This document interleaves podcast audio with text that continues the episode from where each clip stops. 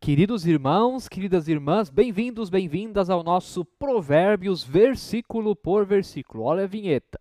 Quem tiver ouvidos que ouça os provérbios da Bíblia, a palavra de Deus.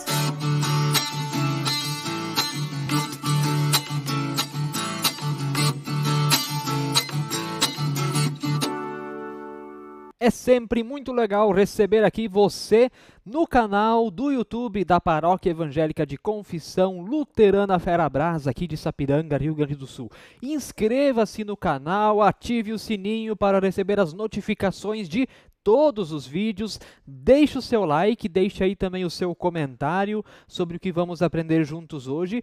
E claro, bem-vindo, bem-vinda você também que nos escuta através da plataforma Spotify. Estamos em sintonia com o seu coração. Vamos ao nosso versículo de hoje. Provérbios, capítulo 2, verso 8 guardando as veredas da justiça. Já vou destacar essa palavra e conservando o caminho dos seus santos. Eu repito, guardando as veredas da justiça e conservando o caminho dos seus santos. Queridos e queridas, é Deus quem faz isso. Aqui o pai está relatando ao filho as bênçãos que Deus dá quando quer conceder a sabedoria. Isso aqui é obra de Deus, a sabedoria é obra de Deus. Ninguém, do ponto de vista bíblico, será sábio por conta própria, por mais que tenha longa experiência de vida.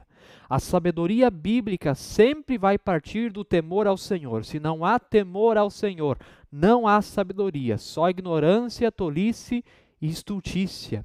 Mas aquele então que teme ao Senhor, que anda por caminhos retos, como nós vimos ontem, então recebe a sabedoria e pode também então aguardar por caminhos de justiça. Isso é Deus que faz. Deus cuida do caminho dos justos. Aquele que pratica a justiça será guiado por bons caminhos. Ontem nós falamos um pouco sobre caminhos, sobre a retidão, sobre o andar por caminhos retos, não criar obstáculos.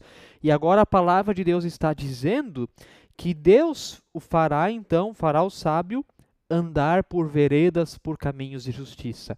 Deus guarda os seus quando eles praticam a justiça. Agora, quando nós praticamos a injustiça, nós estamos agindo por conta própria, em nome próprio. É o próprio Deus que quem vai à frente do justo, já prepara o caminho, já está com ele. Não significa que não vão vir adversidades.